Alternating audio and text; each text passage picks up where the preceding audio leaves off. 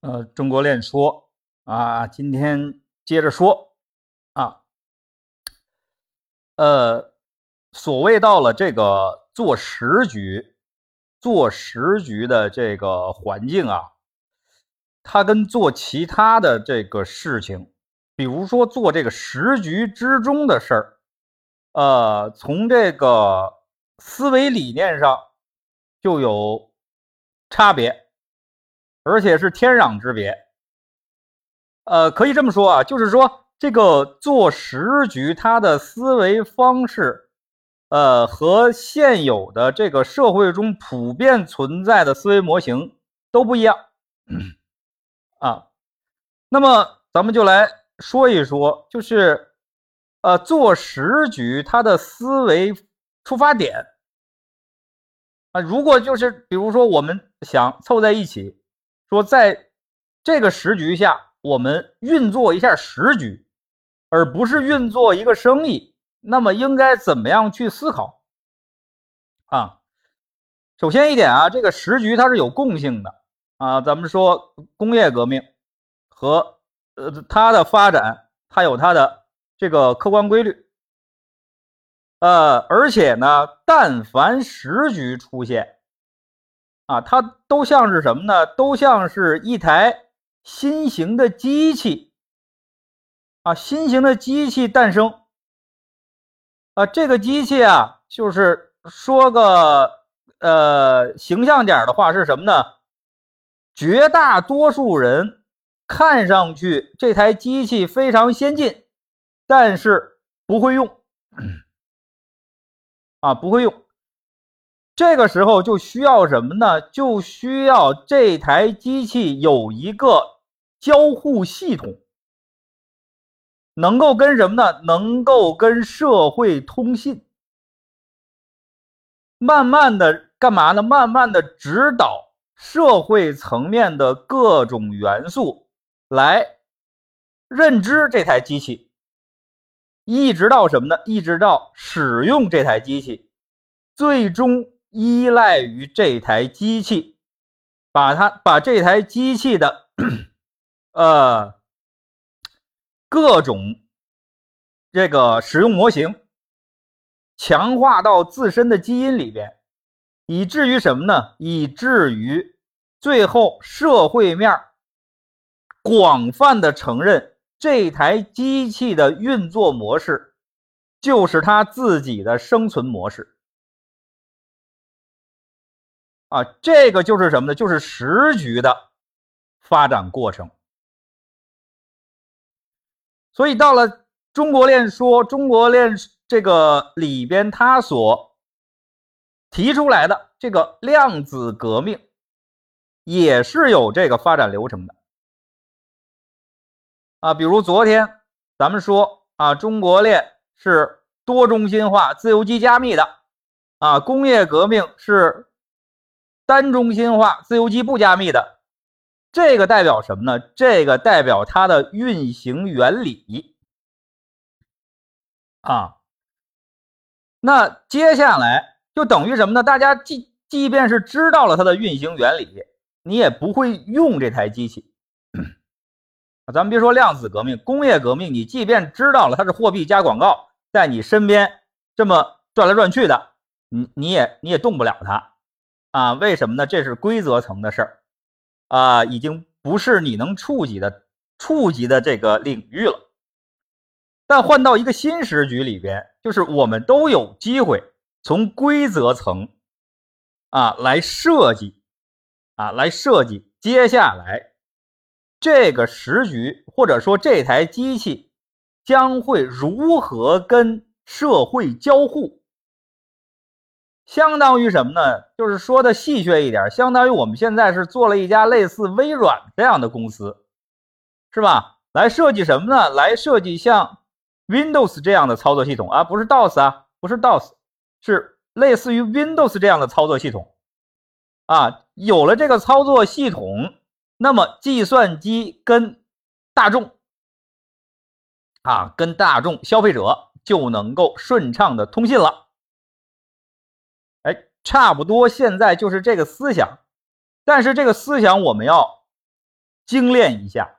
我们是要做一个类似 Windows 这样的操作系统，而不是做一个像 Microsoft 那样的公司。啊，这个区别很大，区别很大，就是我们做的是一个交互型的这样一个媒介，但我们并不是拿这个媒介去赚取货币。哎，做时局就是这样啊，这个是时局里边的一个呃一个思维的极大的不同点，或者说是什么呢？或者是说很多朋友没有接触到的一个思维点。呃，这个咱们慢慢来，这属于什么呢？这属于文化层面的事儿啊。我在其他的这个呃公开的这个。呃，发声里边吧，就是公开的一些频道里边，包括一些啊一些会议上边、沙龙上边，也都提过工业革命文化的事儿啊，也就是西方商业文化，以及也对对标的提出了东方商业文化的模型。这个时候告诉大家是什么呢？其实从思想层面，一个时局它。最终会以什么样的样貌扑扑向世界，是一个文化的过程啊！我我再次强调，文化是个动词啊！再次说一遍，就是文化跟武化就是战争啊，这是两个两个啊，呃，可以说是影响世界格局的大动作。而且这两个模型，呃，一直就是在人类历史上，就一直是这两个模型不断的交替，来影响着世界的发展啊！你看，我说的是影响，而不是推动啊。有很多时候是推倒了重来啊，比如五化的一个过程，尤其是五化，五化很多时候是推倒了重来，有很多。灿烂的东西，因为五化就没有了啊，因为野蛮就没有了，所以人类不是直线的发展的，人类很多时候是出现断点的啊。这个呢，在工业革命以后，工业革命它的一个值得我们敬重的一个呃一个特点吧，或者说是它的一个本身的一个。呃，可能是一种进化，就是它用大规模的文化啊，远远的超越了武化，给一些私欲很强的人带来收益的这个值，这个量啊，就是其实什么呢？就是发起武化的人和发起文化的人啊，就是用这两个模型去。影响世界的这些人，他的私欲都很强，占有欲都很强，啊，经常是什么呢？经常是天下一统，啊，这个世界就是我说了算，经常是这种人，他一出现，而且呢，在在什么天时地利的什么这都到位之后，他还真能够旋风般的这个席卷世界。相比较而言，啊。还是不要有武化这个过程。我们宁可全部生存在文化的这个时间段之内，至少什么？至少不死人啊，不会很惨烈的，有很多人的生命就无端的消失了啊。这一点是我们要感谢工业革命，并且要学习的，对吧？那其实这时候就回来就要说到一个事儿，就是文化跟时局它是什么关系啊？这个可以这样说：一个新的时局的出现，必定会有一种新文化的出现。文化模型啊，啊，这个文化模型要用来什么呢？就是用来影响世界，或者说。推动世界发展，啊，文化呀，更多的是推动世界发展。咱们可以呃翻一翻历史，也知道，就是呃打断这个人类文明这个传承的五化，都是五化；传承人类文明的啊，都是文化。那我们到现在了，咱们说就别别要这个五化了，咱们就使用文化来打造时局，或者说来迎接自然的时局的到来就可以了。是吧？所以在你的心里，也一定要确立这样的思想：做时局要先做文化，而不是要马上就整个产品去赚钱。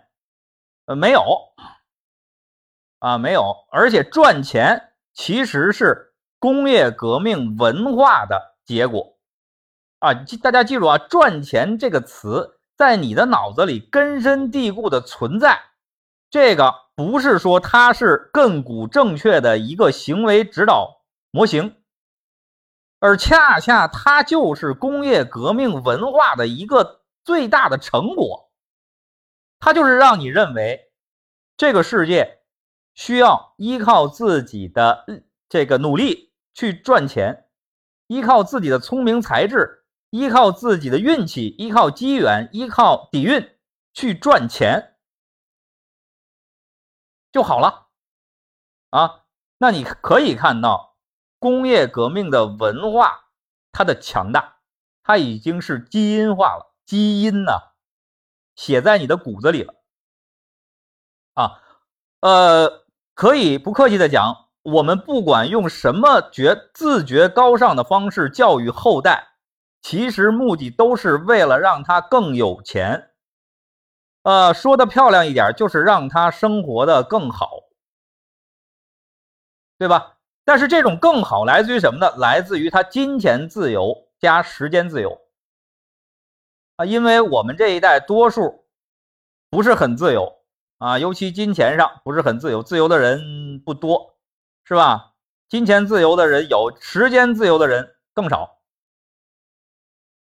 对吧？那这个也是什么？也是工业革命文化系统它留下的什么？留下的规则。这不是漏洞，就是说你现在感觉很累，是吧？你感觉什么事儿都要都要从钱去考虑，什么事儿都需要用钱来铺路。这个不是工业革命的漏洞，而恰恰是它文化强大的表现。那说到这儿。就是说，在量子革命这个新时局到来的时候，它的文化里边，它的所传播的那根基因，不管它后来是什么，首先它不能是赚钱啊？为什么？因为只要你传播的是赚钱，那你一定不是量子革命，一定不是新时局啊。那么接下来我们再看一下。工业革命文化传播的工具是什么？就是它是怎么把赚钱这个思想传播到你的脑子里来的？啊，它有它有三个基础的传播模块啊，这个我在其他地方也说过，就是货币、企业和大学，这是它的文化元素啊。工业革命发展到今天，它能够形成这样大的这个统治力。啊，能够给八十亿的民众带来共同生存的这种啊环境啊，以及什么呢？以及赚钱，去赚更多的钱，去过更好的生活，这样的文化基因写入到我们每个人的这个身体里，他所使用的传播媒介啊，就是货币。大学和企和公司企业啊，这三个东西了不得啊，了不得啊！其实，在工业革命之前，这三件东西没有啊，所以在我们国家在那个时候属于帝王时期啊，帝皇时期是什么呢？是普天之下莫非王土，率土之滨莫非王臣，就是我们都是一家子的，都归皇帝。皇帝说怎么地就怎么地，啊，到了到了工业革命，你会发现啊，没这事儿，我们都是自己的啊，我们都是自己的，我们基本上是可以有这种呃个人的自豪感的啊，尤其在我们国家，这种所谓的血统的这种尊卑还没有，我们国家是极为平等的一个国家啊，这个时候那就不是说帝王文化来主导我们的思想了吧？那这个是怎么形成的？大家可以看，就是我们手上有钱，我们通过上大学学习技能、学习知识，不光大学啊，很其他学校、中学、小学，包括幼儿园，这套教育系统其实都都是工业革命的这个文化传播的媒介，只是什么呢？只是大学更明显。啊，也不是所有的朋友都都上大学吧？现在来说，呃，尤其在我们国家，接受高等教育的比例已经很高了。但是还有一些他不上大学，但是不上大学，在社会上行走，啊，依然接受的教育依然是工业革命自带的，对吧？企业就不要说了，咱们都得有个工作，咱们的工作其实什么？就是在企业里边付出某种劳动。然后换取货币，形成我们的生活闭环。这个就是什么？这个就是工业革命形成的文化系统。那这个听上去，如果我们说咱们要玩量子革命，玩这个时局，那我估计啊，有两个不同的这种感觉就出现了。第一种就是。恐惧了，恐惧了什么？就这么大事儿，那肯定不是我能玩的呀！哎，这个这种感觉是绝大多数人的感觉。另外一种什么？兴奋了，兴奋了啊！是说，哎，我有机会，我有机会，弄不好能载入史册，是吧？至少能够弄弄到一个什么呢？弄到一个尽人皆知吧。而且弄不好能出一套理论，哎，这种朋友虽然是少数，但是大家还有一句话啊，就是说什么反正少数人居多啊，很多大事都是少数人办的，工业革命也是啊，也是少数人办的，到现在他也是少数人在掌握它的发展方向啊，那就是工业革命还在发展，还在成长啊，就一点零、二点零、三点零、四点零。是吧？现在又要走到五点零，是吧？为什么现在的人工智能是这个样子？为什么现在咱们都每人一个手机，每家家有电脑，家家有汽车，每家都必须有一套以上的住房？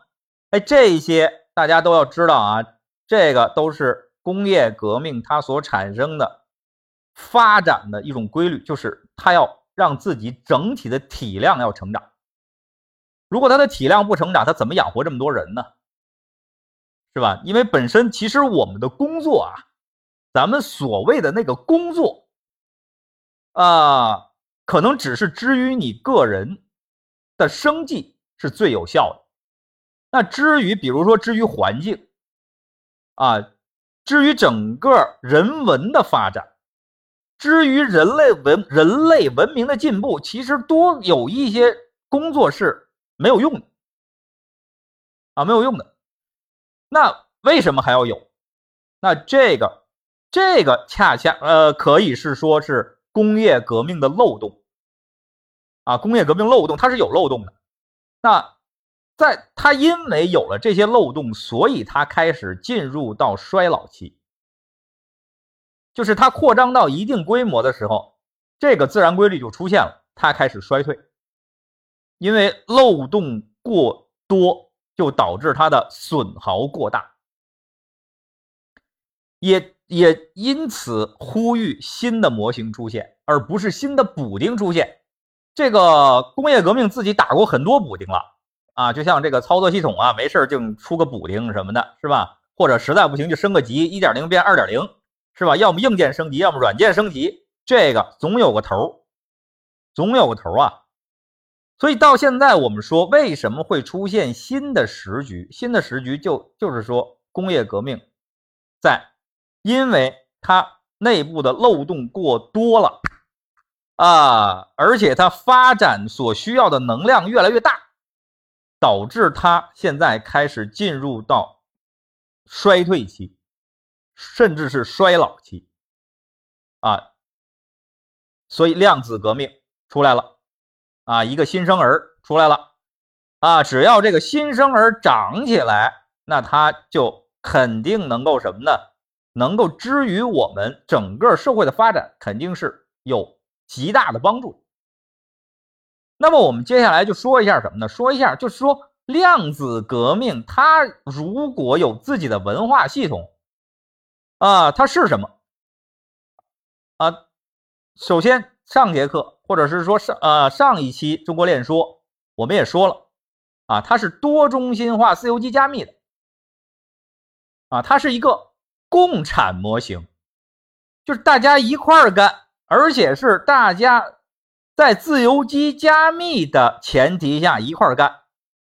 这个对应的是什么呢？对应的就是工业革命的独产啊，这个是量子革命的文化内核，它是一个。自由基加密的共产模型，而这个呃工业革命是是什么呢？工业革命是一个自由基不加密的独产模型。啊，从纸面上看，从现在的这种模型分析上看，至于当下的啊，不是不是早期的工业革命啊，是当下的自由基不加密的独产来来看，自由基加密的共产更有效。啊，更有效，成本更低，损耗更低，然后产生的结果更好。好，这个是文化主旨的一个设定。当然，我们可以看得出，它是参照了工业革命的成果的。啊，我们任何时候都不能，呃，抛弃说我们，甚至说抹杀工业革命的这个它的历史意义。那么，如果说是量子革命是自由基加密的共产模型，那它的传播媒介呢？哎，这个时候有这个思想的着力点就出现了啊！中国链给也给出了三个传播的啊，就是量子革命文化传播的媒介：区块链、token。NFT 和量子大学啊，区块链对应的是什么？区块链对应的是工业革命里边的企业，NFT 非同质化令牌对应的是工业革命中的货币，量子大学对应的是工业革命中的传统大学，依然是沿用了工业革命的三驾马车模型啊，甚至沿用了。工业革命的人力资源市场、资本市场和产品市场这样的市场模型，啊，这种沿用是一种对工业革命的学习和传承。也就是什么呢？也就是说，量子革命在中国链这套系统下，它是脱胎于脱胎于工业革命的文化体系的，且。它建设了一个与工业革命相对的文化建模、文化模型。这种相对，我还是要主主要说叫太极相对，阴阳鱼啊，啊，就是我们生活的这个环境，阴阳调和是一个最佳的状态。啊，从咱们中国文化上说，就是现在工业革命是太极的一半儿，哈哈，就是比如说它是一条阴鱼，它需要一条阳鱼啊来与之调和，而形成一个更加优秀、更加稳定的世界。啊，由此说来，工业革命没有什么可以去打破的，它也不能被打破。因为它一旦打破了阴阳，又不调和了啊！也就是在此说，量子革命不是用来取代工业革命的啊，也不是用来什么呢？也不是用来把它打破掉，把让它消失掉，然后就只有这个量子革命才怎么怎么地了。这个思想在咱们中国链里边是绝对没有的。中国链要打造的是什么？是一个太极的生存环境。换言之，就是什么呢？就是说，在中国链的生态体系内，其中的生存元素，不管你是家庭、是个体，啊，甚至说你是一个家族、一个企业，你在这个环境里是一个阴阳调和的状态去生存。那么这个状态，从咱们老祖宗传下来的这个文化的这个内涵来看，它是一定优于单极模式。不管你之前是，呃，生存在阳极还是生存在阴极，总比不了生存在一个太极的环境下生活的好。啊，这个时候大家其实就明白了，就是中国链倡导的量子革命，它在干什么？它是怎么定义当下工业革命产生的这个生存环境？有了这个太极的。模型设计后边很多事儿啊，后边很多事儿其实就顺理成章的就可以被想象出来，然后呢，搭载各种传播的模型，形成什么呢？形成一个可观的新的生存环境。